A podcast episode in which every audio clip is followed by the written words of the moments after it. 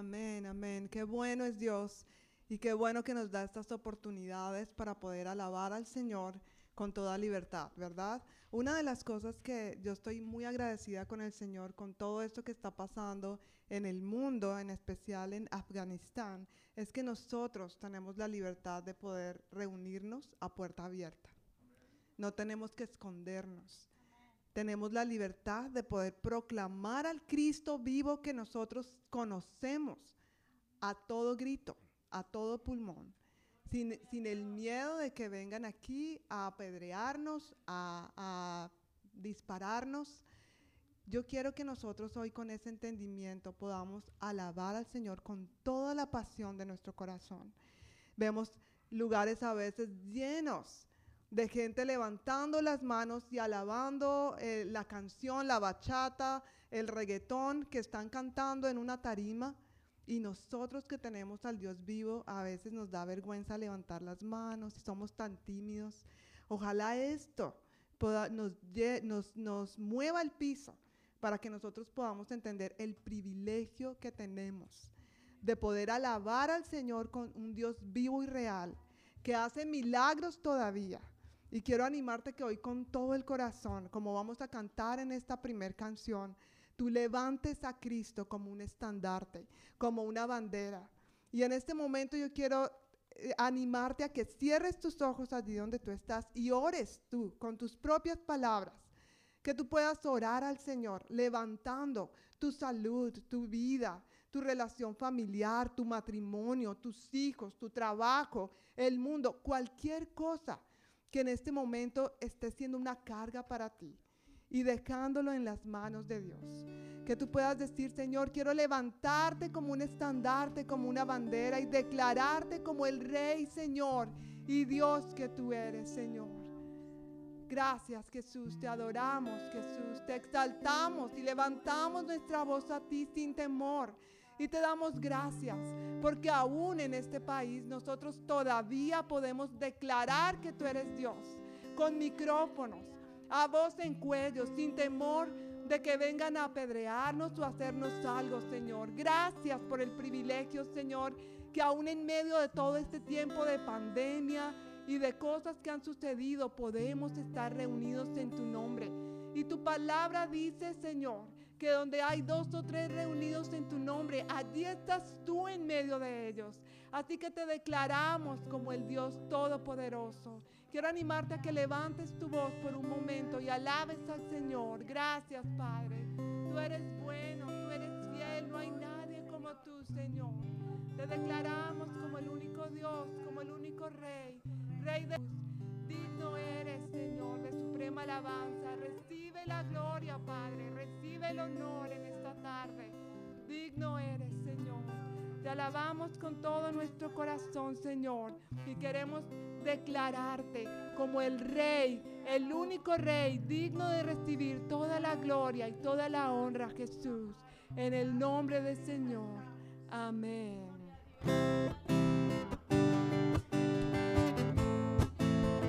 Vamos con las palmas.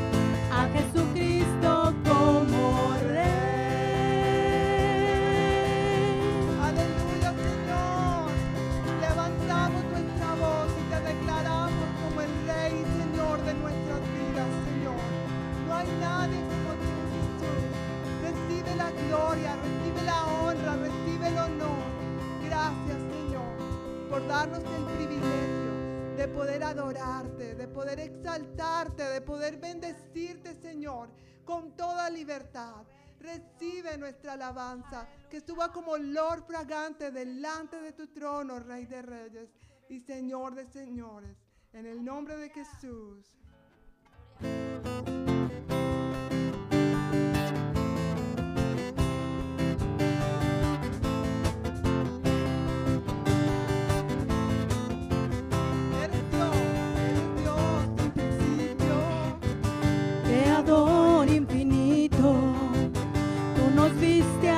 y cuando enviaste a la tierra el mundo existencia.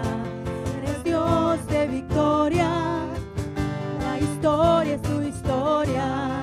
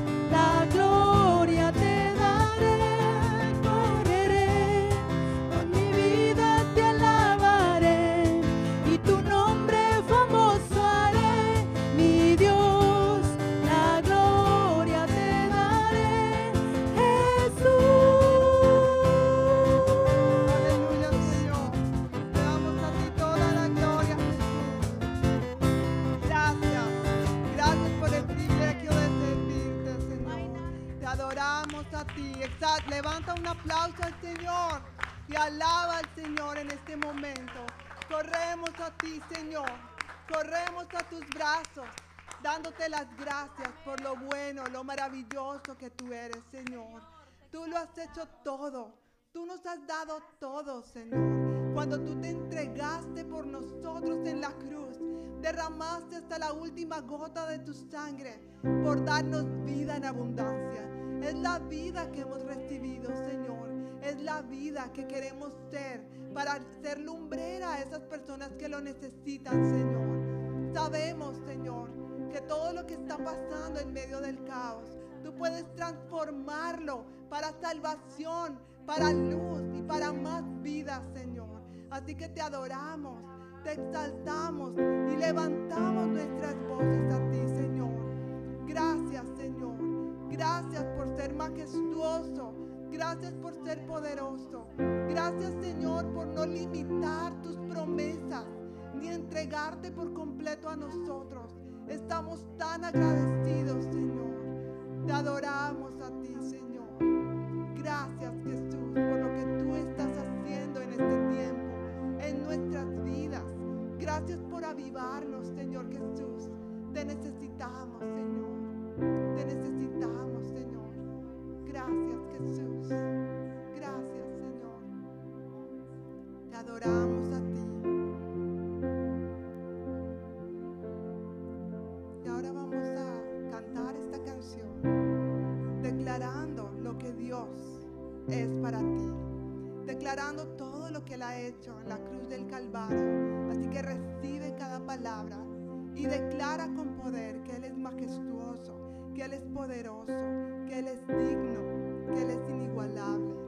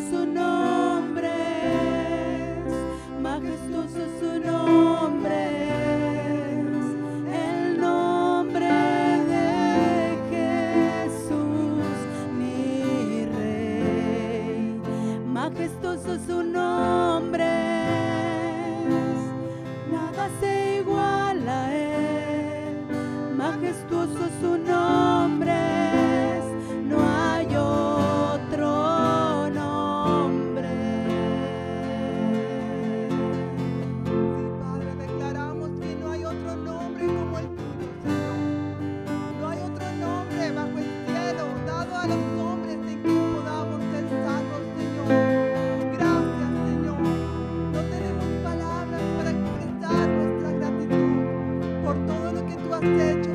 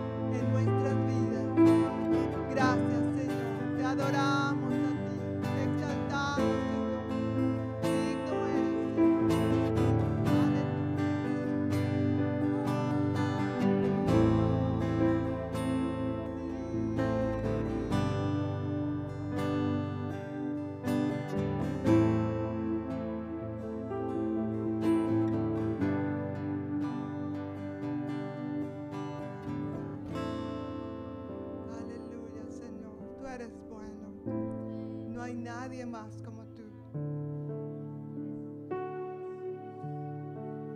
Gracias, Señor. En la palabra de Dios encontramos en Lucas capítulo 10 un pasaje que nos muestra la historia de dos mujeres. Una estaba afanada, estaba cansada. Estas dos mujeres, siendo hermanas, reciben la visita de Jesús en su casa.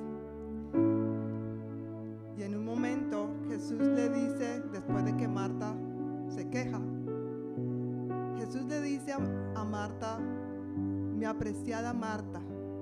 En otros dicen, Marta, Marta. Tú puedes ponerle tu nombre si quieres. A veces me funciona cuando digo, Diana, Diana, mi apreciada Diana. Estás preocupada y tan inquieta detalles. Versículo 42 dice esta revelación.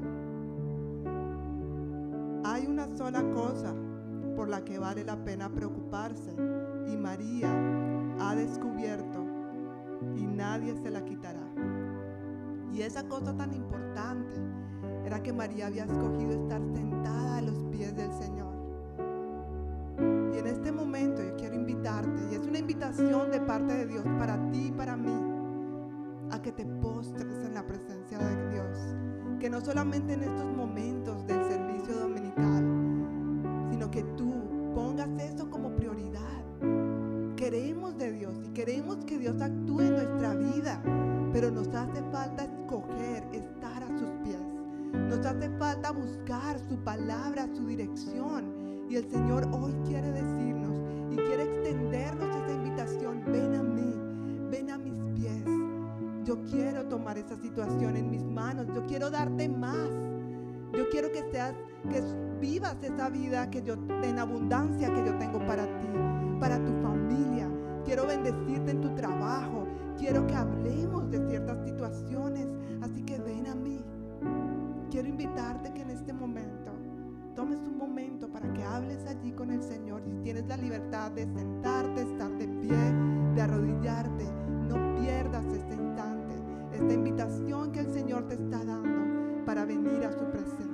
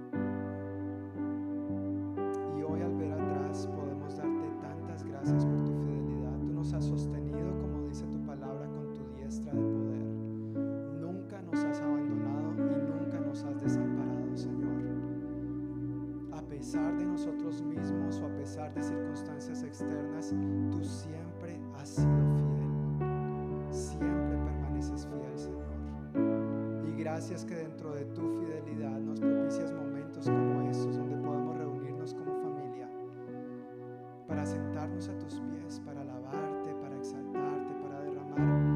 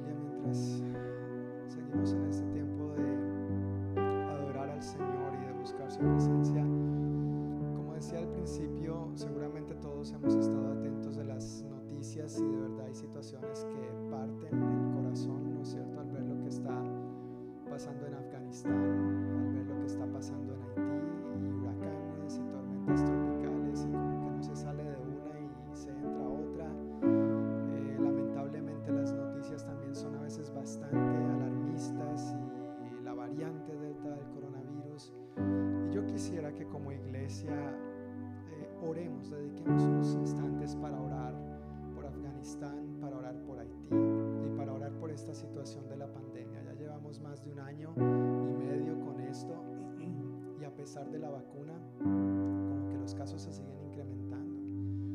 Y solamente en mi corazón vuelve esta palabra del libro de los Salmos. Si el Señor no edifica la casa, en vano trabajan los constructores. Si el Señor no protege la ciudad, en vano vela la guardia. Yo estoy agradecido por la vacuna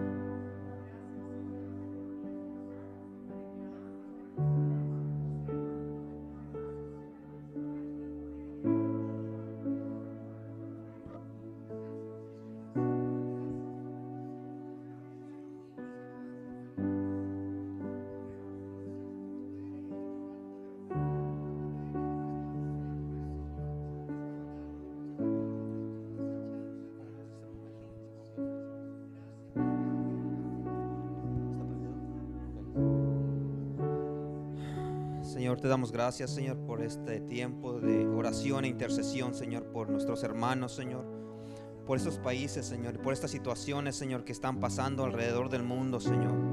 Gracias, Dios, que tú tienes misericordia, Señor, de todo, Señor, de tu creación, Dios. Oramos, Señor, por todos los ah, evangelistas, Señor, que tú has mandado, Señor, a esas regiones de Afganistán, Señor. Oramos, Señor, por el, el país de Haití, Señor, también todos los ah, recursos, Señor, que tú has mandado, Señor, que sean distribuidos de manera, Señor, que puedan ser de bendición, Señor, para las personas que, que están sufriendo en este momento, Señor. Que están sufriendo, Señor, y están sufriendo por tu nombre, Señor. Que, Señor, tú les glorifiques, Señor, que tú les des fuerza, Señor, que tú les bendigas grandemente, Señor. Que una doble porción de tu espíritu, Señor, esté sobre ellos en este momento, Señor. Que tu paz, Señor, esté sobre ellos, Señor, sobre sus familias, Dios y que tú, Señor, te reveles aún más, Señor, en sus vidas y en sus corazones, Señor. Gracias, Señor, que tú eres un Dios bueno, Señor. Tú eres un Dios que trae ah, lo que cada quien necesita, Señor, a su corazón, Señor. Que la oportunidad, Señor, de arrepentirse, Señor, y venir hacia ti, Señor. Ese eh, mensaje del Evangelio, Señor. Que tú nos das libertad, Señor. En ti podemos tener vida, Señor, y vida eterna, Señor. Gracias, Señor, porque tú eres bueno, Dios.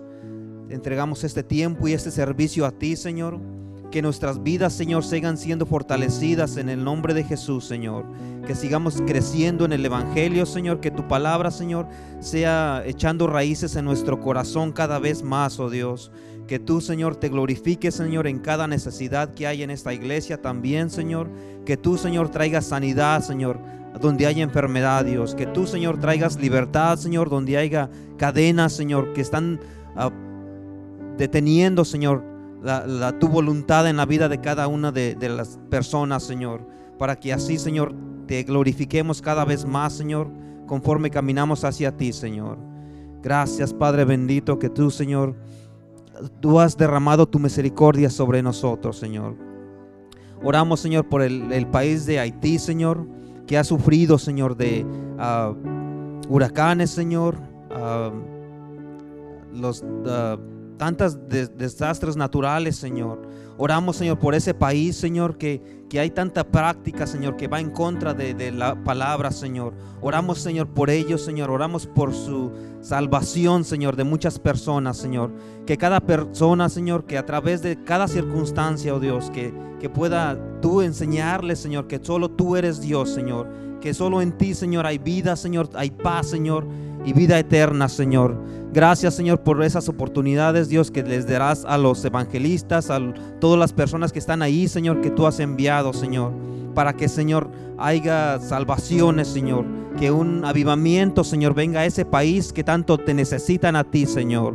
Gracias, Señor, porque tú puedes abrir los corazones, Señor, de, de esas personas, Señor, que están practicando cosas que, que no van de acuerdo a, tu palabra, Señor.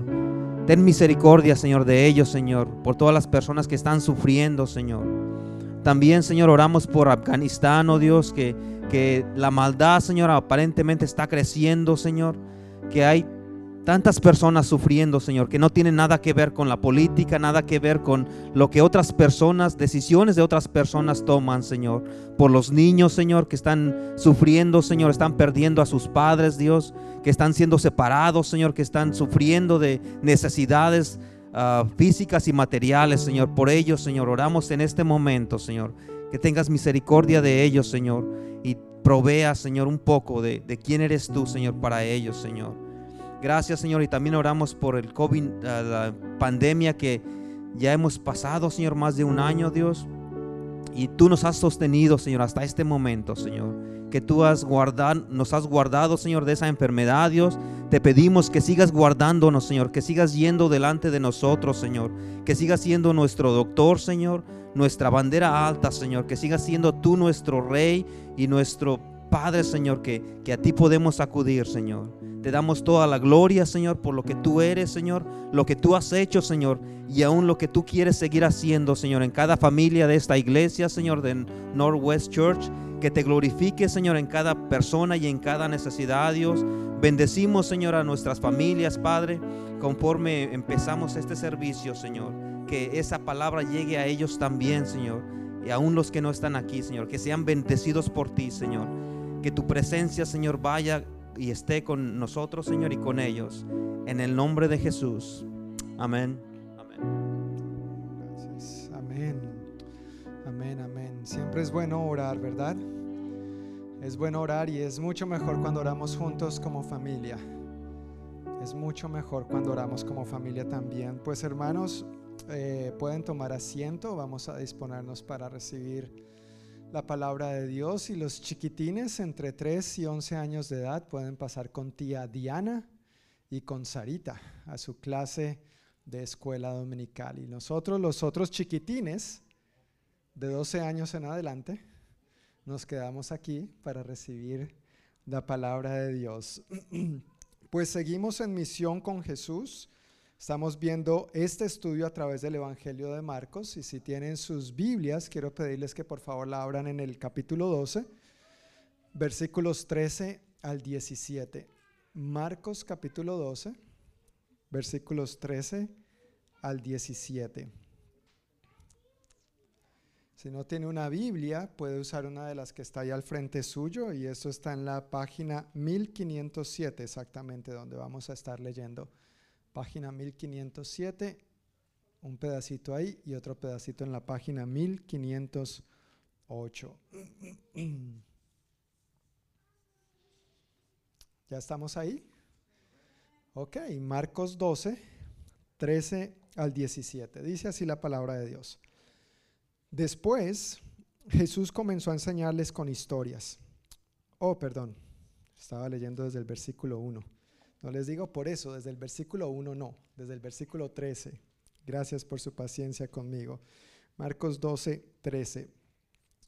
Después los ancianos enviaron a algunos fariseos y partidarios de Herodes para hacer que Jesús cayera en la trampa de decir algo por lo cual pudiera ser arrestado. Maestro, dijeron, sabemos lo honesto que eres. Eres imparcial y no tienes favoritismos. Enseñas con verdad el camino de Dios. Ahora dinos, ¿es correcto que paguemos impuestos al César o no? ¿Debemos o no pagarlos? Jesús se dio cuenta de su hipocresía y dijo, ¿por qué intentan atraparme? Muéstranme una moneda romana y les diré. Cuando se la dieron, les preguntó, ¿a quién pertenecen la imagen y el título grabados en la moneda? Al César, contestaron. ¿Podemos leer juntos el versículo 17, por favor? A la voz de tres, a la una, a las dos y a las tres. Bien, dijo Jesús. Entonces, den al César lo que pertenece al César y den a Dios lo que pertenece a Dios. Su respuesta los dejó totalmente asombrados. Interesante historia, ¿verdad? Interesante y tiene mucho que ver con nosotros, obviamente también, pero recapitulando un poquito y para seguir el hilo de dónde venimos, esto empezó a suceder desde Marcos capítulo 11, puntualmente desde los últimos versículos del capítulo 11, cuando un grupo de líderes eh, conocidos como el Sanedrín, algo así como el Consejo o la Corte Suprema de Jerusalén, se acercó a Jesús para cuestionar su autoridad. ¿Se acuerdan eso un poquito? Tal vez los que estuvieron aquí hace tres, cuatro domingos. Eso empezó ahí. Y estos hombres después, entonces, se acercaron a Jesús también y Jesús les empezó a contar una parábola y es la parábola que conocemos como la parábola de los agricultores o labradores malvados. Esta palabra, parábola nos la compartió el pastor Jonathan Westfall el domingo pasado y por medio de esta parábola él nos animó diciéndonos que Dios, quien es el dueño del terreno, si le hemos entregado nuestro corazón, Él es el dueño de nuestro corazón, Él ha provisto todo lo necesario para que nosotros hagamos un buen trabajo y produzcamos buen fruto. Pero los líderes que estaban escuchando esa historia acerca de Jesús, pues se disgustaron, se enojaron porque se dieron cuenta que en la historia los labradores malvados eran ellos. Entonces dice que se marcharon, dice que lo dejaron y se fueron. Y entonces llegamos aquí al versículo 13, donde acabamos de leer hace un momento, donde ya estos líderes puntualmente menciona aquí que los ancianos enviaron a otros, enviaron a algunos de los otros líderes, a los fariseos y a los partidarios de Herodes o herodianos, como lo dice otra traducción, ¿Para qué? Para hacerle una pregunta. Y esa pregunta en realidad era una trampa, era un gancho. Vamos a ver cómo hacemos caer a Jesús en una trampa para tener cómo acusarlo. Y esa pregunta básicamente es la siguiente. ¿Es correcto que paguemos impuestos al César o no? Dinos Jesús, ¿debemos pagarlos o no? Esa es la pregunta en torno a la cual gira este pasaje. ¿Quiénes eran estos que le hicieron la pregunta a Jesús? ¿Qué respondió Jesús? ¿Y qué tiene que ver esto con nosotros? Es lo que yo quiero compartir de la palabra de Dios en esta tardecita noche. Y hay tres aspectos que vamos a estar viendo. El primero de ellos está en el versículo 13. ¿Quiénes hicieron esta pregunta al Señor? Dice en Marcos capítulo 12, versículo 13, que después los ancianos enviaron a quienes? Algunos ¿qué? fariseos y partidarios de Herodes para hacer que Jesús cayera en la trampa de decir algo por lo cual pudiera ser arrestado. Así que envían los ancianos, los líderes, a dos grupos de líderes, a algunos representantes de estos grupos religiosos, los fariseos y los herodianos, para tratar de tenderle esta trampa a Jesús. Y es importante entender qué creían, cómo vivían, qué practicaban los fariseos y cómo vivían o qué creían los herodianos para entender las implicaciones de esta pregunta. Por un lado, tenemos a los fariseos, quienes eran nacionalistas fervientes y ellos se oponían al régimen eh, romano por completo. Ellos realmente amaban su nación, eran bien nacionalistas, eran bien patriotas y se oponían a todo lo que tuviera que ver con Roma. Pero pues por supuesto el imperio romano los había conquistado, tenían que someterse, era por obligación que tenían que estar ahí. Pero con los herodianos realmente vemos lo contrario. Los herodianos sí apoyaban al régimen romano eran totalmente contrarios y opuestos en esto. Y a los herodianos, por ejemplo, el pueblo judío no los quería los consideraban traidores, ¿no es cierto? Porque apoyan a Roma? Mire cómo nos está esclavizando, mire cómo nos cobran impuestos, miren cómo nos tratan. No podemos echar para adelante, nos abusan, se aprovechan de nosotros. Entonces los herodianos no caían muy bien al pueblo judío en general. El pueblo judío en general tal vez tenía más favor hacia los fariseos. Los herodianos, por un lado, eran judíos externamente hablando. Ellos eh, cumplían las normas de los judíos o, del judaísmo, más bien la liturgia externamente hablando acerca del judaísmo, pero en realidad ellos eran más, eh, habían sido más helenizados, no sé si me entiendes este término, pero tenía que ver más con la cultura griega y por ende con el materialismo y lo mundano. Y por eso eran herodianos, por eso eran partidarios de Herodes. Y Herodes no solamente era Herodes el, que estaba ahí al mando en ese momento, el gobernador de Judea, sino que se refiere al estilo de vida de la familia Herodes. O sea, apoyaban a los Herodes, persistían en que los Herodes deberían seguir siendo sus monarcas porque les encantaba ese estilo de vida y pues si tú has leído un poquito la Biblia o has visto en películas, en televisión o documentales, ya sabes qué estilo de vida llevaban los Herodes. Bien materialista, bien mundana, bien pagana. Así que litúrgicamente hablando, llevaban las prácticas del judaísmo, pero su devoción, su corazón estaba volcado hacia lo mundano y hacia el materialismo. Estos eran los herodianos, los partidarios de Herodes. Y ya podemos ir entendiendo por qué no les caían bien al resto de los judíos. Y por el otro lado, volviendo a hablar de los fariseos, ellos eran mucho más conservadores y estrictos, al punto que ponían su propia interpretación de la ley por encima de los mandamientos de Dios en muchas ocasiones. Jesús obviamente hace observación de esto en varias ocasiones, les llama la atención al respecto, los tilda de hipócritas en varias ocasiones. De hecho, el término fariseo ha llegado a entenderse como sinónimo de hipócrita, ¿no es cierto? Porque fue como Jesús los llamó, como Jesús los tildó, y tanto los unos como los otros más preocupados por el aspecto externo que por el asunto del corazón. Ahora, como podemos ver, los herodianos y los fariseos seguían corrientes muy diferentes. Los fariseos nacionalistas, conservadores, pero los herodianos liberales, mundanos, materialistas, simplemente fijados eh, en lo exterior, pero ambos tenían un rol de liderazgo en Jerusalén y frente al pueblo judío.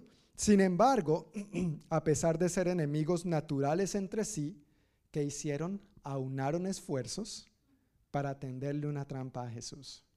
No me importa que usted no crea igual que yo, que usted sea opuesto a mí, pero vamos a unir esfuerzos para tenderle una, una trampa a Jesús y ver si por fin podemos salir del problema. Y el problema tenía nombre propio, Jesús. El asunto es que no iban a poder deshacerse de este problema tan fácilmente. Esa alianza, esa asociación, ese compañerismo entre fariseos y herodianos, de hecho, si recuerdas en Marcos capítulo 3, habíamos visto que ya se habían empezado a asociar ahí contra Jesús. El ir en contra de Jesús es lo que tenían en común. Por demás no tenían nada más en común. Y esa asociación empezó en Marcos capítulo 3, cuando en día de reposo Jesús llegó a la sinagoga, había un hombre con la manito, ¿recuerdan?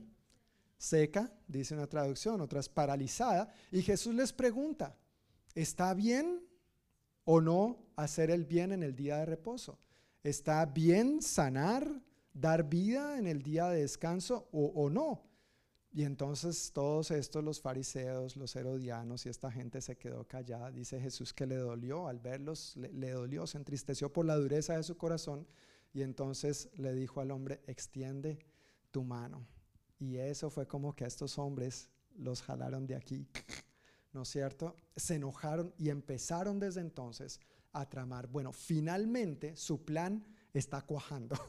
Finalmente su plan está dando forma. Recordemos que estamos en la última semana de la vida terrenal del Señor Jesús. Esto sigue aconteciendo en miércoles, eh, perdón, en martes. ¿Recuerdas? Hablamos del domingo que conocemos como Domingo de Ramos, popular o tradicionalmente, la entrada triunfal a Jerusalén, y aquí ya vamos en martes. Después de tanto tiempo, se les está cumpliendo su objetivo y su meta. Ellos necesitaban hacer caer a Jesús en alguna trampa, en algún tipo de engaño, para entonces poder acusarlo públicamente, para poder desacreditarlo públicamente y entonces justificar su arresto y su ejecución. Imagínate qué corazoncito, qué corazoncito. Este es el contexto de lo que se está desenvolviendo en esta historia. Los unos no tienen nada que ver con los otros, pero entonces se acercan a Jesús con una mala intención. ¿Y cuál es esa mala intención? Pues la pregunta que le hacen. Punto número dos, en los versículos 14 y 15 se acercan a Jesús. Maestro, dijeron, sabemos lo honesto que eres, eres imparcial y no tienes favoritismos. Yo no sé si este sería el tono, pero algo así. Ustedes me entienden. no, no soy político, ¿no es cierto? Entonces, no sé, algo así. Enseñas con verdad el camino de Dios. Ahora dinos, ¿es correcto que paguemos impuestos al César o no? ¿Debemos o no pagarlos? Jesús se dio cuenta de su hipocresía y dijo, ¿por qué intentan atraparme? Muéstrenme una moneda romana y les diré. Es interesante que estos hombres estaban declarando la verdad. Cuando se acercaron a Jesús dijeron algo que era verdad. ¿Sí o no? Maestro. ¿Es Jesús maestro? Sí. Ahora no es solamente maestro, pero es maestro, sí. Sabemos lo honesto que eres. ¿Es Jesús honesto? Completamente. Veraz, íntegro, fiel, transparente, leal. Eres imparcial y no tienes favoritismos. ¿Sabías que Dios es imparcial y no tiene favoritos? Gloria a Dios, no hay favoritos. Todos somos igual de amados y de favoritos ante los ojos de Dios. Continúa diciendo, ahora dinos, es correcto, ah, no, perdón, enseñas con verdad el camino de Dios. ¿Enseñó Jesús con verdad el camino de Dios? Claro que sí, Jesús mismo dijo, yo soy el camino, la verdad y la vida. O sea, no solamente fue algo que él enseñó, algo que él dijo, sino que es algo que él es y que él representó fielmente a las personas en aquel entonces. Entonces estos hombres se acercan a Jesús para decir algo que es verdad, pero su corazón realmente estaba completamente desviado. Su corazón estaba en hacerle caer, su corazón estaba en tenderle una trampa. Y este es un buen ejemplo de lo que ya habíamos visto también hace unos varios domingos en Marcos capítulo 7, cuando Jesús sí les dice directamente, hipócritas.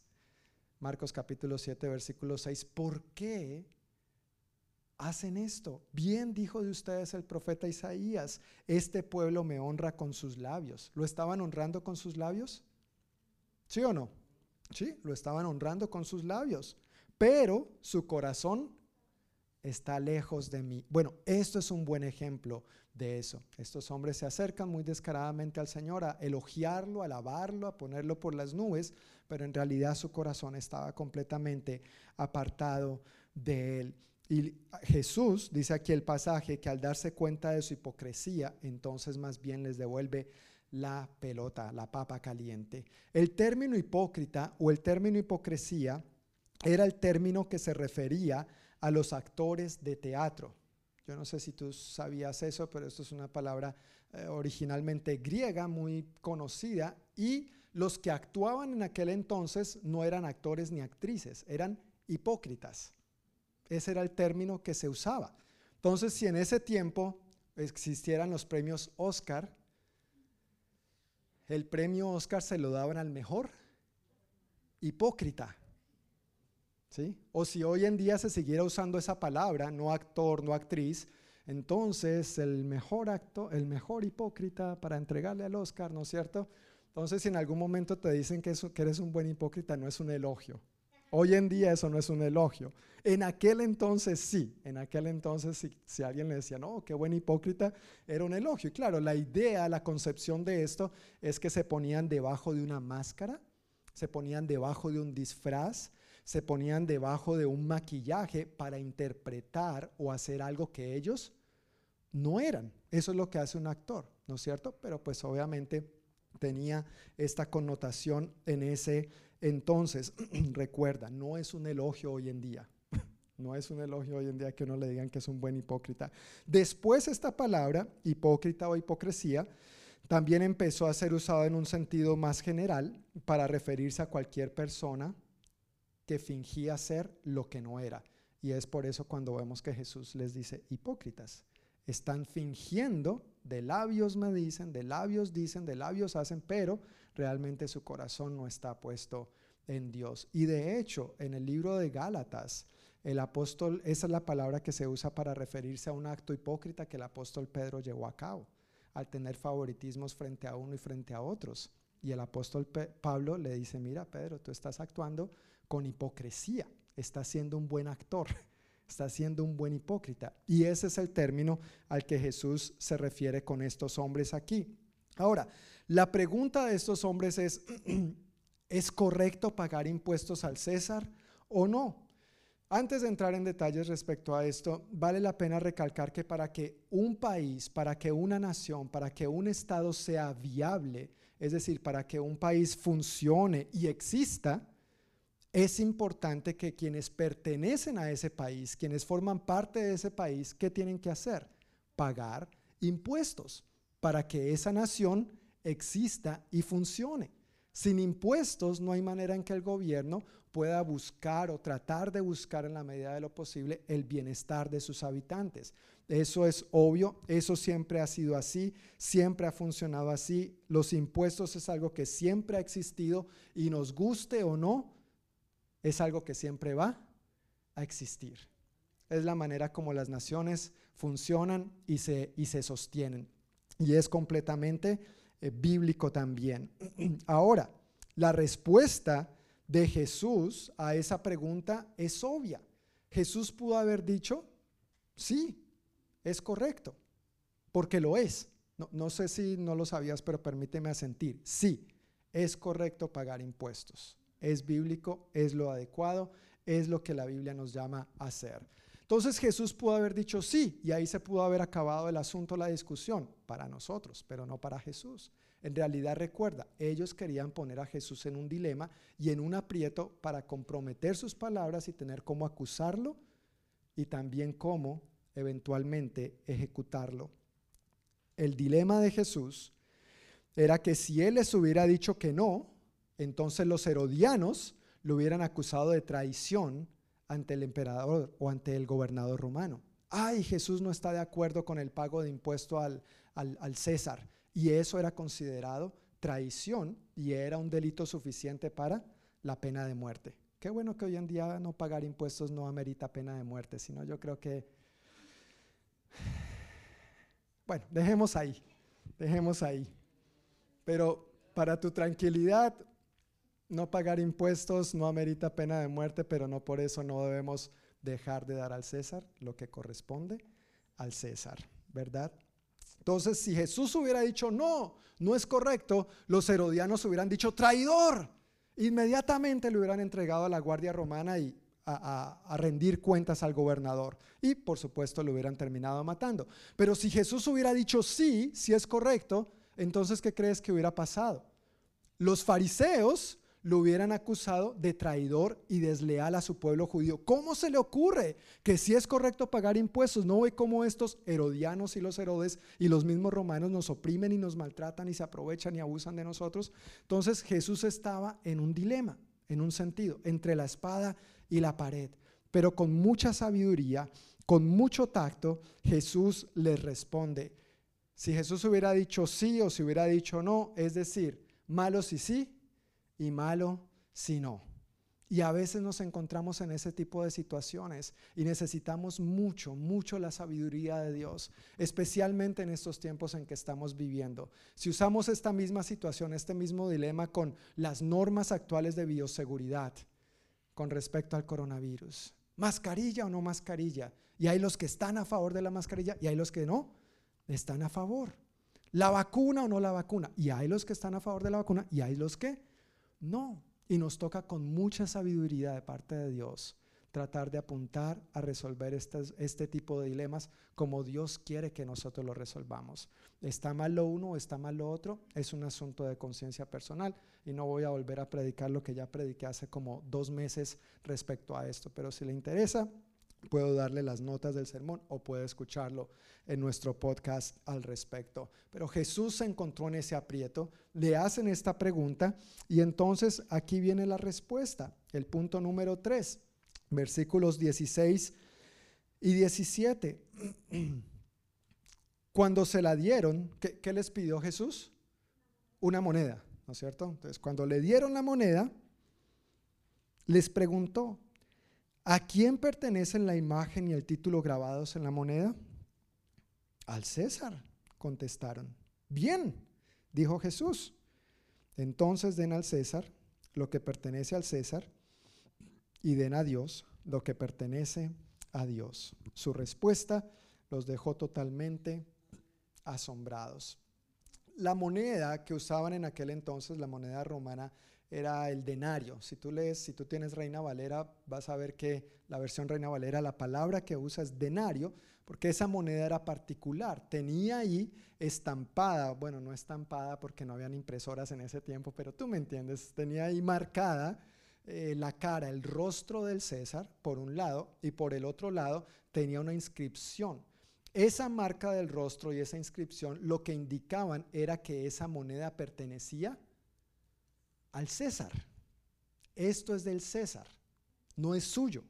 Por lo tanto, hay que darle al César lo que es del César. Ahora, si la monedita hubiera tenido tu rostro y tu inscripción, el mío, pues era nuestro. Es la idea de este comentario aquí. Pero la moneda romana, el denario, lo que usaba era el rostro del César y la inscripción del César para indicar esto es del César. Esto no es de nadie más. Yo se lo presto para que haga compras, para que circule. Muy parecido a nosotros. Pero usted tiene que darle al César lo que es del César. Entonces, con mucha sabiduría, Jesús usa la moneda para poder mencionar esto. ¿En qué sentido Jesús usa esta moneda? Para referirse a que la fuente de donde venía esta moneda, ¿quién era? Era el César. Por lo tanto, había que en algún momento retornársela a él, había que devolverle, había que darle lo que era de él. Pero fíjate nuevamente o fijémonos nuevamente en la pregunta, ¿es correcto pagar impuestos al César? ¿Debemos pagarlos o no? Jesús no solamente, sí, gracias. Jesús no solamente responde usando una moneda, sino que Jesús lleva el asunto más allá. Él no solamente dijo, den al César lo que pertenece al César y punto. ¿Verdad? Su Biblia continúa con algo más, ¿verdad? Ok, la, mía también, gracias a Dios. Jesús no solamente dijo, den al César lo que es del César, punto, final, no. La frase sigue. Él tampoco dijo, den al César lo que pertenece al César o den a Dios lo que pertenece a Dios. ¿Verdad que no? No dice o. ¿Qué dice? No, hermanos, si están leyendo su Biblia, ¿qué dice? Den al César lo que pertenece al César o lo que es del César y, y, y, y, repita conmigo, y, gracias. Tranquilos, no vamos a repetir el abecedario entero, solamente esa Y. Y a Dios lo que pertenece a Dios. Es decir, no es lo uno ni es lo otro. Son ambos. Al César lo que es del César y a Dios lo que es de Dios. Y este es un dicho muy popular en la jerga popular. Si lo han escuchado, al César lo que es del César y, a Dios lo que es de Dios. Bueno, ya sabe de dónde sale ese dicho en términos populares. Ahora, la palabra original que se usa ahí para dar tiene un significado interesante. Yo quiero que me presten atención mientras leo esto textualmente para no perder ningún detalle. Dar, el dar que se usa ahí, el dar que Jesús está usando aquí en este pasaje, significa, entre varios significados, devolver.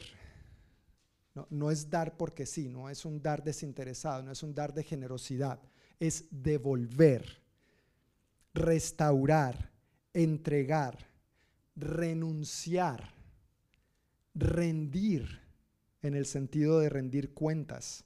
Significa cumplir uno su deber hacia el otro, dar lo que es debido.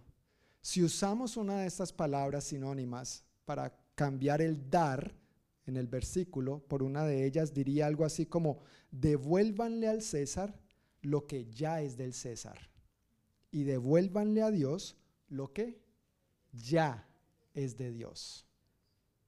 Esta es la invitación de Jesús.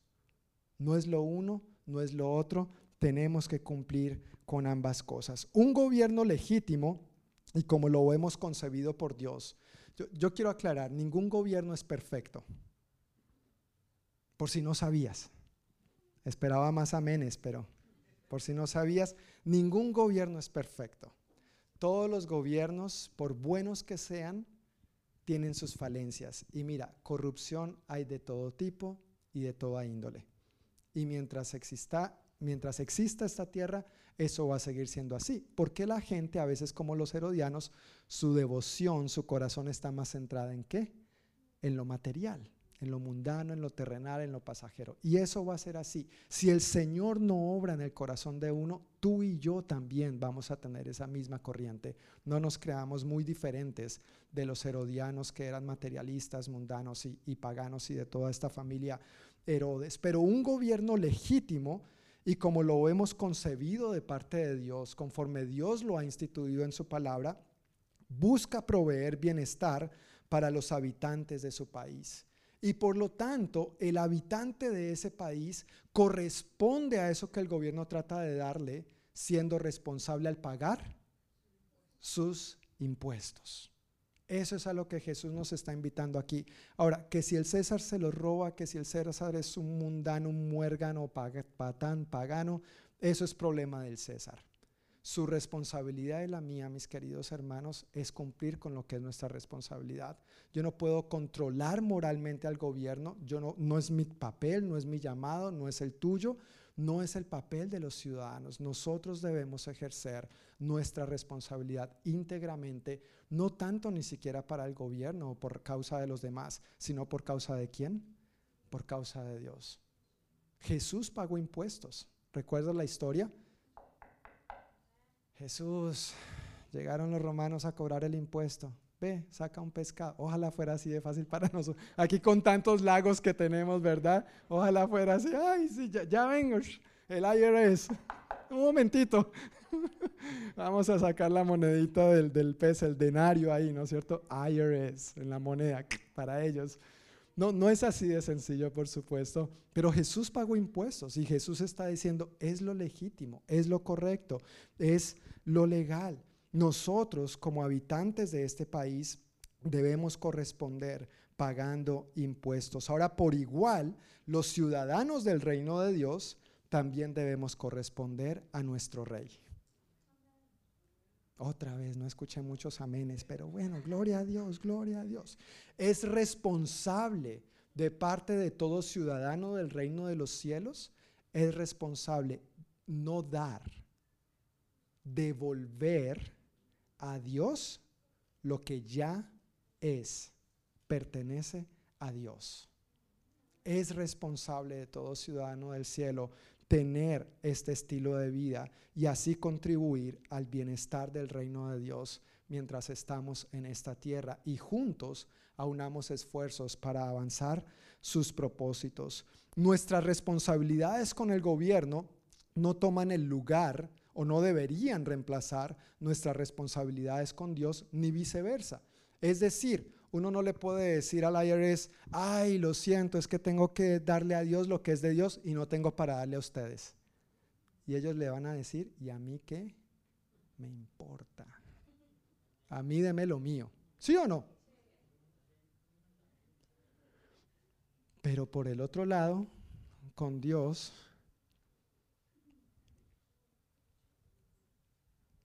¿no es cierto? El gobierno confía tanto en nosotros que nosotros ni siquiera vemos ese dinerito. Si tú eres un empleado y recibes un cheque de pago, tú no ves ese dinero, te lo descuentan de la nómina, ¿sí o no? Te lo descuentan por adelantado. Así confía el gobierno en ti.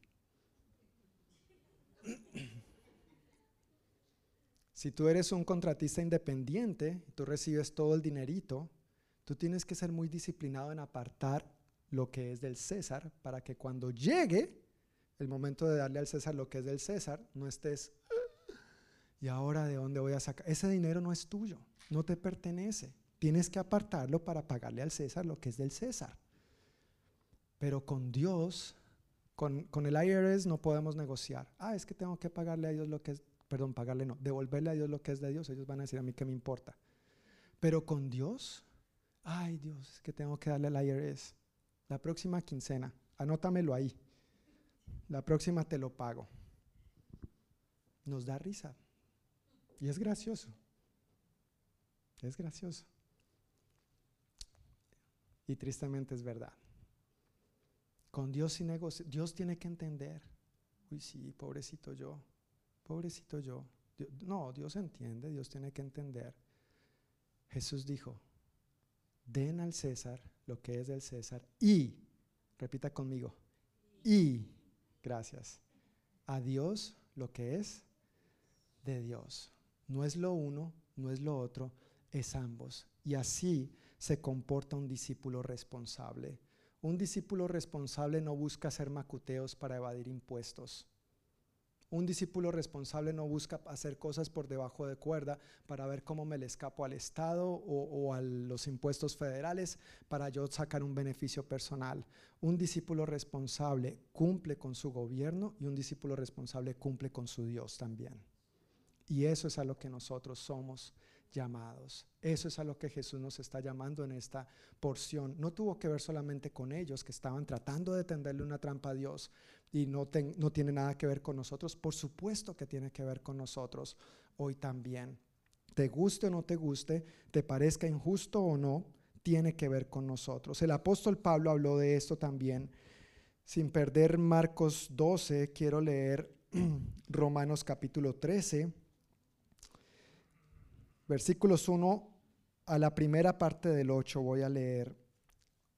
Dice, toda persona debe someterse a las autoridades de gobierno, pues toda autoridad proviene de Dios y los que ocupan puestos de autoridad están allí colocados por Dios. Mire, te guste o no te guste, el que está allí es puesto por quién? Por Dios. Claro, tú si eres ciudadano tienes la oportunidad de votar, pero con tu voto o sin tu voto, Dios va a hacer su voluntad y nosotros debemos someternos. Por lo tanto, versículo 2, Cualquiera que se revele contra la autoridad se revela contra lo que Dios ha instituido y será castigado. Pues las autoridades no infunden temor a los que hacen lo que está bien, sino a los que hacen lo que está mal. ¿Quieres vivir sin temor a las autoridades? Haz lo correcto y ellas te honrarán. Las autoridades están al servicio de Dios para tu bien, pero si estás haciendo algo malo, por supuesto que deberías tener miedo, porque ellas tienen poder para castigarte.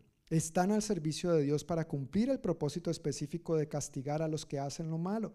Por eso tienes que someterte a ellas, no solo para evitar el castigo, sino para mantener tu conciencia limpia. Por estas mismas razones, también paguen sus impuestos pues los funcionarios de gobierno necesitan cobrar su sueldo. ¿Tú necesitas cobrar tu sueldo después de tu trabajo? Bueno, para los que dijeron que sí, bueno, para los que no respondieron, ten por seguro que sí, tú necesitas cobrar tu salario.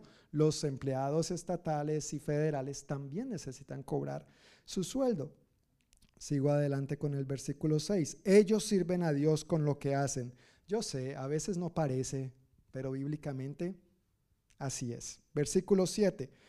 Ustedes den a cada uno lo que le deben, paguen los impuestos y demás aranceles a quien corresponda, y den respeto y honra a los que están en autoridad.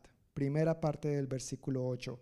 No deban nada a nadie, excepto el deber de amarse unos a otros. No debemos, no debemos deber nada a nadie. Esto es otro tema y eso sería otra sería enseñanzas completa, el asunto de las deudas y qué dice Dios respecto a esto, pero el llamado puntual aquí es no debamos nada a nadie, más bien demos a cada uno lo que le debemos, o sea, lo que es de ellos.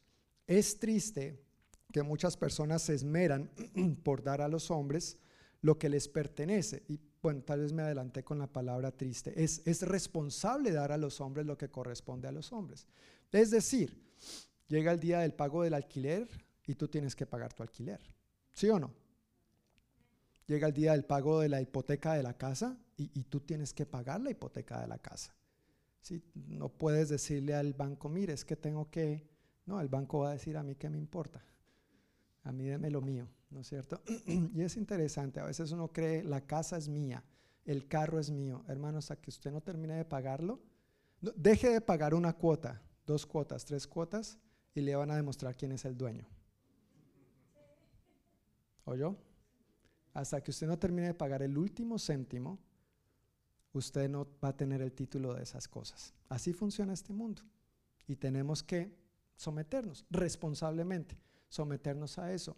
Así que sí es responsable llevar a cabo esto, dar la cuota para el carro, la casa, el alquiler, por supuesto tenemos que comer, hay que ir al supermercado y uno puede, no puede decir, anótemelo, ¿sí? La próxima quincena, no, el, el, el supermercado va a decir, ah, anótemelo, aquí se lo guardo, hasta que no traiga el dinerito, no va a salir con esto el paseo, nos vamos de paseo, hay que pagar, ¿no es cierto?, al camping o la aerolínea, lo que sea, etcétera, etcétera, etcétera. Podríamos hablar de todas estas maneras responsables en que damos a los hombres lo que pertenece a los hombres, lo que ya es de ellos. Pero es triste que a Dios le damos lo que quede, si queda. A Dios le damos si me alcanza, si sobra si llego a fin de mes y mire mis hermanos, a, Dios no le interesan sus obras, con todo respeto, con todo respeto, pero con toda honestidad y transparencia, a Dios no le interesan sus obras ni las mías. Dios no nos ha dado sobras, Dios nos dio su Hijo. Dios nos dio lo más valioso. Dios se hizo hombre por ti y por mí para venir a morir en una cruz y pagar lo que tú y yo no podíamos pagar. ¿Cómo no darle a Él lo que es de Él? Y mira, no me refiero solamente a asuntos de dinero, financieros o monetarios, me refiero a nuestra vida entera, para tu tranquilidad. Y permíteme usar la ironía aquí, permíteme usar la ironía aquí, para tu tranquilidad. A Dios no le pertenece la décima parte de lo que tenemos. Voy a repetir esto. Estoy siendo irónico. a Dios no le pertenece la décima parte de lo que tenemos. A Dios le pertenece el 100%. Amén. A Dios le pertenece el 100% y no solo de lo que tenemos, sino de lo que somos. El apóstol Pablo dijo, lo que soy, lo que tengo es por la gracia de Dios. Lo que tú y yo tenemos y somos es por la gracia de Dios. Así que esta prédica no es sobre el diezmo. Si estabas pensando que tenía que ver con el diezmo, este punto, no es, eso es, bíblico y en algún momento ojalá lo, lo toquemos. ¿Usted sabía que los cristianos ya no decimos chis para el momento de las fotos? Chis, decimos diezmo. Aunque algunos es como diezmo. Ah.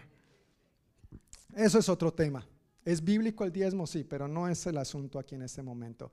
El asunto, el énfasis que quiero hacer relevante es que a Dios no le interesa tu 10%, a Dios le interesa tu 100%. De tus 10 deditos, Dios no quiere uno. De tu cuerpo entero, Dios no quiere la décima parte. Uy, no, de mi cabeza no, del pie. De tu corazón, Dios no quiere la décima parte. Dios quiere el 100%. Eso cambia mucho la mentalidad de un discípulo. Cómo yo vivo mi vida en esta área de mi vida muestra mucho de lo que yo creo o no creo a Dios. Varias escrituras en la Biblia nos hablan de que todo es de Dios. Una de esas escrituras, bueno, ahí en sus hojitas tienen varias, no, no tenemos tiempo de leerlas todas, pero quisiera leer por lo menos el Salmo 24.1 y Primera de Crónicas. Salmo 24.1 dice, la tierra es del Señor y todo lo que hay en ella. El mundo y todos sus habitantes le pertenecen. ¿Quién es el dueño de todo esto? Dios. Así que cuando tú das a Dios lo que pertenece a Dios, no es porque tú y yo seamos generosos, es porque tú y yo estamos devolviéndole lo que ya es de Él. ¿Sí? Con el IRS yo me gasto, ¿no es cierto? Y no puedo negociar con ellos. Pero entonces con Dios a veces yo digo, bueno, no importa, yo me, lo, yo me gasto lo de Dios, yo uso lo de Dios y después veo cómo resuelvo. No funciona así realmente. Tú me das unos minutitos todavía, mi hermano Isaí, por favor. Gracias, todavía. Aquí hasta la medianoche por lo menos, yo creo. Entonces, no, no quiero que te canses ahí, pero gracias por siempre estar tan servicial y dispuesto y atento. El joven va siguiendo las notas y ya, ya sabe cuándo pasar y todo, todo fríamente calculado. hoy el error es mío, la equivocación es mía, no te preocupes. Soy yo, soy yo. En Primera de Crónicas 29 dice lo siguiente.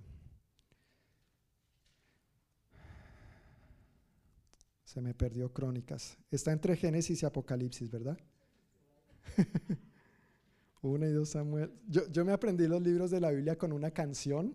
Entonces cuando estoy buscando en mi mente, yo estoy cantando esa canción.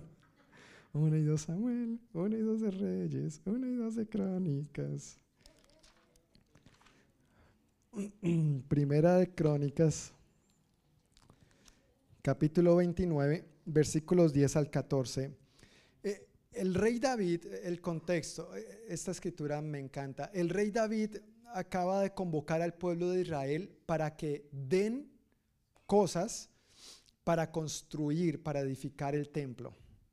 Y el pueblo respondió impresionantemente, o sea, dieron sobreabundantemente, muchísimo más de lo que se tenía estipulado que podrían siquiera usar. Y en respuesta a eso, mira la oración de alabanza y de gratitud del rey David. Primera de Crónicas 29, 10 al 14. Luego David alabó al Señor en presencia de toda la asamblea. Oh Señor, Dios de nuestro antepasado Israel, que seas alabado por siempre y para siempre. Tuyos, oh Señor, son la grandeza, el poder, la gloria, la victoria y la majestad. Todo lo que hay en los cielos y en la tierra es tuyo, oh Señor, y este es tu reino. Te adoramos como el que está por sobre todas las cosas. La riqueza y el honor solo vienen de ti, porque tú gobiernas todo. El poder y la fuerza están en tus manos, y según tu criterio, la gente llega a ser poderosa y recibe fuerzas. Oh Dios nuestro, te damos gracias y alabamos tu glorioso nombre. Versículo 14. Pero ¿quién soy yo y quién es mi pueblo para que podamos darte algo a ti? Todo lo que tenemos ha venido de ti y te damos solo lo que tú primero nos diste. Amén. No somos tú y yo dando a Dios porque somos generosos, no, es que Dios dio primero. ¿Cómo es que dice el apóstol Juan en su primera carta? Nosotros amamos a Dios porque Él nos amó primero. Juan 3:16, de tal manera amó Dios al mundo que ¿qué hizo? Dio a su Hijo unigénito para que todo aquel que en él crea no se pierda, más tenga vida eterna. El amor y el dar o el devolver lo que corresponde a Dios van directamente ligados. Es algo que va de la mano. Estamos en Marcos 12, ¿verdad? Todavía. Esta escritura de Primera de Crónicas y del rey David realmente me, me conmueve, me anima, me emociona. E, él tenía literalmente hasta para, para tirar para el techo. Y él dijo, ¿quién soy yo? ¿Y quién es mi pueblo para que te demos algo a ti? No estamos haciendo más que darte de lo que tú ya nos has dado. En palabras de lo que Jesús dijo ahí a los fariseos y a los herodianos, estamos devolviéndote de lo que ya te pertenece. Estamos devolviéndote, restaurando, restituyendo de lo que a ti realmente ya te pertenece. Nosotros, hablé de la moneda, ¿verdad? De que tiene la marca del rostro del César y por el otro lado la inscripción del César. Bueno, la buena noticia es que tú y yo no somos una moneda o un billete, ¿no es cierto? Para que se nos ponga ahí una marca de este tipo, pero nosotros sí tenemos un corazón en el cual, si hemos invitado a Jesús a que viva en nuestro corazón, si hay una marca, si hay una insignia, si hay una inscripción que debe estar ahí. Y es la de Jesús diciendo Señor y Salvador. Jesús es Señor y Jesús es nuestro Salvador. Y ese sello, esa marca debe estar ahí en nuestro corazón. Ahora, es común que a las personas les agrade Jesús el Salvador. Todo el mundo quiere a Jesús el Salvador. Cuando hay un incendio, ¿quién no quiere a los bomberos? ¿No es cierto? Todo el mundo. Pero cuando no hay incendio, bomberos, yo no estoy pensando en los bomberos. No cuando escucho los sirenas. Uh, uh, uh, ay, Señor, bendice a los bomberos, protege la casa que se está incendiando o el que está teniendo una emergencia. Pero no es que esté pensando en los bomberos todo el tiempo. Tal vez tú piensas en ellos un poquito más que yo. Pero a todo el mundo le agrada Jesús el bombero. Jesús el Salvador, Jesús el que cuando se forma el incendio que me lo venga a pagar. Este es el Jesús que le agrada mayormente a la gente. Que Jesús salve mi familia, que Jesús salve mi matrimonio, que Jesús salve mis hijos, que, Jesús me salve de la enfermedad, que Jesús me salve de la muerte, no solo de esta, sino de la eterna. Que Jesús salve mi empleo, Señor, que no me quede sin trabajo. Y por supuesto Jesús salva mis finanzas, etcétera, etcétera, etcétera. Este es el Jesús más popular en nuestro mundo y tristemente a veces entre los creyentes. Pero a pocas personas les agrada Jesús el Señor. Si ponemos estas mismas frases, estas mismas declaraciones que acabo de usar, Jesús salva esto, Jesús sálvame aquí, sálvame allá, con la palabra señorea, diríamos lo siguiente, Jesús señorea en mi familia, Jesús señorea en mi matrimonio, Jesús señorea en mis hijos. Señor, a pesar de la enfermedad, tú sigues siendo Señor. A pesar de la muerte, tú sigues siendo Señor. A pesar del coronavirus, tú sigues siendo Señor. A pesar de gente tirana y malvada, tú sigues siendo Señor. Jesús señorea en mi empleo. Jesús señorea en mis finanzas. Amén. Aspectos muy muy, muy complementarios. No es lo uno, Jesús no es solamente Señor, Jesús no es solamente Salvador, Jesús es los dos. Y cuando se trata de este asunto, Jesús nos dice, den al César lo que es del César y a Dios lo que es o lo que pertenece a Dios. Mira, yo entiendo que este tema puede ser muy eh, delicado para muchas personas y a veces incómodo, no solamente para quienes lo oyen, pero para el que lo enseña o el que lo comparte. Eh, pero con toda honestidad, con toda transparencia, yo te puedo decir, para mí no es incómodo hablar de este tema. Para mí no es incómodo tocar este tema. Y hay dos razones básicamente por las cuales, hay varias, pero quisiera mencionar dos muy concretamente. Uno, porque es bíblico.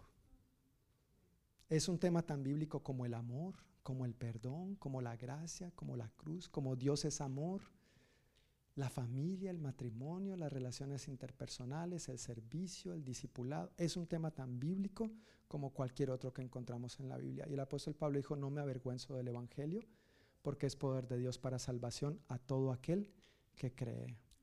Y esto es parte del mensaje del Evangelio. Y sí, a lo que estoy apelando, si tú no estás viviendo de esta manera, es por favor, créele a Dios. Créele a Dios. No es solamente una partecita para creerle a Dios, es todo de mí, es todo mi corazón. La segunda razón por la que no me incomoda hablar de este tema, y te lo puedo decir con toda transparencia, primero porque es un tema bíblico, pero en segundo lugar te puedo decir, mirándote a los ojos y delante de Dios, esto es algo que yo vivo. Esto es algo que yo he vivido desde que entregué mi vida a Cristo siendo muy jovencito. Esto es una de esas áreas de integridad de mi vida con las que no negocio. Le doy al César lo que es del César, sí, aunque a veces no me ha gustado aunque no estoy de acuerdo con sus políticas, ni cómo manejan ni administran los fondos, ni se gastan lo que en teoría es mío, pero no es mío, es de ellos. Pero también por otro lado, íntegramente me he conducido delante de Dios, dándole a Dios lo que es de Dios. Yo no tendría pantalones para pararme aquí a decirles esto si no fuera algo que yo viviera. Por eso no me avergüenzo de esta parte del mensaje del Evangelio porque es poder de Dios para salvación a todo aquel que cree. Permítanme compartir un ejemplo, una ilustración ya para concluir. Y gracias por su tiempo extra. Hay, una cadena de eh, restaurantes de comida rápida que yo prefiero evitar. Y yo no quiero mencionar el nombre porque no estoy llamado a hablar mal de nadie. Es una preferencia personal, es una convicción personal. Eh, gracias a Dios no es la única cadena de restaurantes de comida rápida. Yo puedo ir, ir a otra. Pero esa en particular yo, yo la evito a toda costa. Eh, no porque me haya pasado nada malo ahí, no he tenido ninguna mala experiencia ahí, pero en mi corazón sí hay un punto de desconfianza hacia la comida que venden ahí. Y yo me pregunto, ¿eso sí será comida? ¿O qué será que uno come ahí? Uno termina comiendo. Entonces yo prefiero ir cuando es posible a otro restaurante o a otra cadena de restaurantes de comidas rápidas. Tú sabes que este asunto de dar al César lo que es del César y dar a Dios lo que es de Dios tiene que ver con nuestra confianza en Dios y en los demás. Es creer en que Dios confía, a pesar de nuestras imperfecciones, en seres humanos para que administren lo que Él ha depositado que administren. Tú puedes escoger ir a otro restaurante si uno no te cae bien, no te conviene o por asuntos de conciencia o convicción, como en mi caso, no tengo confianza hacia ese restaurante en particular. Con el gobierno yo no puedo hacer eso. O sea, me toca pagar los impuestos porque no tengo la opción de pagar en otro lado, no tengo la opción de pagarles a otros, ¿verdad? Ahora, uno es libre y uno puede irse a otro país, pero en otro país va a ser el mismo rollo, créeme. Yo he vivido en tres diferentes países y cada país tiene su, rollo y su lío, y este no es la excepción. Otra vez, no escuché muchos amenes, pero así es, créeme. Así es, créeme. Y con Dios pasa lo mismo. Cuando se trata de darle a Dios lo que pertenece a Dios, ¿sabes qué es en últimas? Es un asunto del corazón, un asunto de confianza. Jesús dijo, donde esté tu tesoro, allí estará también tu corazón. Y yo sí quiero decirte, mira, si tú no confías en cómo la iglesia del noroeste administra, no tu dinero, porque no es tuyo, es de Dios, si tú no confías en cómo la iglesia del noroeste administra, si tú no das porque tienes desconfianza de mí o de cualquier otro pastor o de cualquier otra persona que trabaje en, en esta iglesia, yo quiero decirte con toda transparencia y confianza, nuestras iglesias en general, las iglesias cuadrangulares, son muy meticulosas, muy temerosas de Dios en cuanto a administrar lo que no es de nosotros, es de Dios. Tú, si eres miembro de esta iglesia, tú estás en todo el derecho y en toda la autoridad de hacer preguntas al respecto y yo como pastor debería poder proveerte la información necesaria al respecto también. Pero si a pesar de eso tú no das por desconfianza, yo sí quiero invitarte a que no te pierdas de las bendiciones que Dios tiene para ti. Ve, no, no estoy tratando de convencerte de que tú des aquí. Si tú no tienes confianza en esta familia que Dios te ha dado, yo quiero invitarte a que tú vayas a otro restaurante.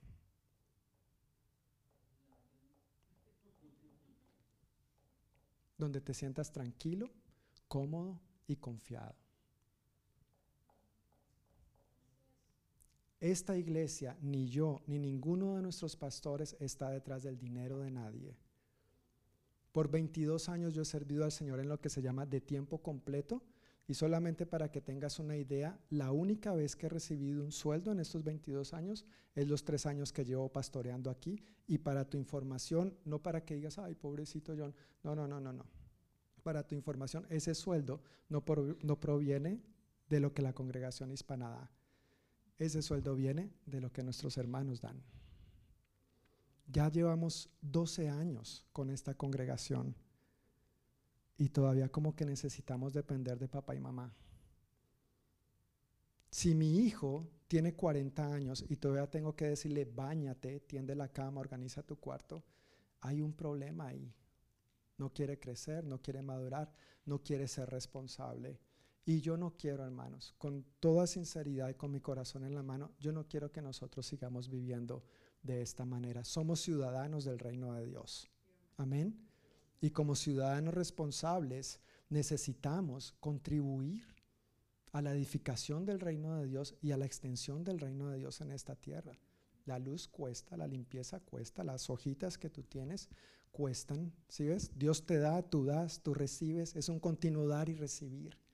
Alguien me decía esta semana, es que necesitamos aprender a contar nuestras bendiciones. Necesitamos contar nuestras bendiciones y aprender a ser tan agradecidos y como el mismo rey David dijo, ¿quién soy yo para darte algo a ti, Dios? Más bien te estoy dando de lo que tú ya me has dado a mí. Por eso no es ningún diezmo lo que Dios espera de ti. Eso es parte y tiene que ver, en algún momento ojalá toquemos ese tema más en profundidad, porque es un tema bien amplio. Pero recuerda, tú en tu 100% eres de Dios. Lo que eres, lo que tienes, todo es de Dios. A manera de conclusión y aplicación, dice en tus notas, el mismo Jesús que es Salvador es el mismo Jesús que es Señor y que nos dice, den al César lo que pertenece al César. Eso es ser ciudadanos responsables, honestos e íntegros, pagando impuestos. Y el mismo Salvador y Señor nos dice, denme a mí lo que me pertenece a mí. Dos preguntas para reflexionar y a manera de aplicación. Primera, ¿estás pagando impuestos íntegramente? Mira, de todo corazón, si tú estás tratando de engañar, eso tarde o temprano sale a la luz y las consecuencias van a ser peores. Mejor arrepiéntete, es el llamado bíblico, como con cualquier otro pecado, porque esto es pecar, es robar, es engañar, es mentir. Arrepiéntete, y haz las paces, arregla un acuerdo de pago. Dios va a estar contigo. Dios ha estado contigo, Dios va a estar contigo. Dios te va a ayudar y Dios te va a respaldar. Pero por favor, no robes al César lo que no es tuyo, lo que es del César. Dáselo a Él. Y en segundo lugar, ¿estás dando a Dios lo que ya le pertenece a Dios? Y sí, por supuesto, estamos hablando de asuntos financieros, vuelvo y reitero, no es una enseñanza sobre el diezmo, pero tiene que ver con el diezmo y las ofrendas. De los diez deditos, sí le das el que corresponde al Señor. O a veces sí, a veces no, cuando me alcanza. Si no tengo otro compromiso que cumplir, si no me sale un plan mejor, entonces lo que me quede. Vuelvo y te reitero, por favor no le des las obras a Dios. Dios no ha dado las obras por ti, no trates hacia Dios. No trates hacia Dios. Donde esté tu tesoro, allí estará tu corazón. Y quisiera volver a leer solamente lo que el rey David dijo en Primera de Crónicas 29, versículos 13 y 14. Oh Dios nuestro, te damos gracias y alabamos tu glorioso nombre. Pero ¿quién soy yo y quién es mi pueblo para que podamos darte algo a ti? Todo lo que tenemos ha venido de ti y te damos solo lo que tú primero nos diste.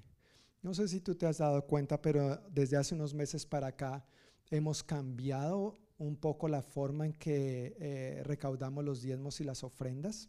Antes era como una sección más dentro de el servicio, alabábamos, anuncios, eh, nos saludábamos. Antes de coronavirus nos podíamos dar abracito, ¿no es cierto? Y todo este tipo de cosas. Algunos alcanzaban a salir por cafecito, etcétera, atender una diligencia personal intransferible en el baño, un breakecito. Y luego entonces eh, recogíamos los diezmos y las ofrendas. La razón por la que he cambiado esto desde hace unos meses para acá es porque un principio que yo he aprendido en mi vida es que dar, no solo lo económico, dar mi vida, tiempo, talento, tesoro, mi familia, lo que Dios me ha dado, es un acto de adoración. Y esa es la razón principal por la cual durante el tiempo de alabanza, mientras estamos cantando, ahora estamos recaudando los diezmos y las ofrendas ahí, porque es un acto de adoración, es dar a Dios lo que le pertenece a Él. Le doy mis palabras, le doy mi corazón, le doy mis cánticos, pero también doy a Él lo que le pertenece a Él. Hoy, si te diste cuenta, no recaudamos los diezmos y las ofrendas al principio, durante el tiempo de las alabanzas. ¿Sabes por qué? Porque la idea es que seamos oidores y hacedores.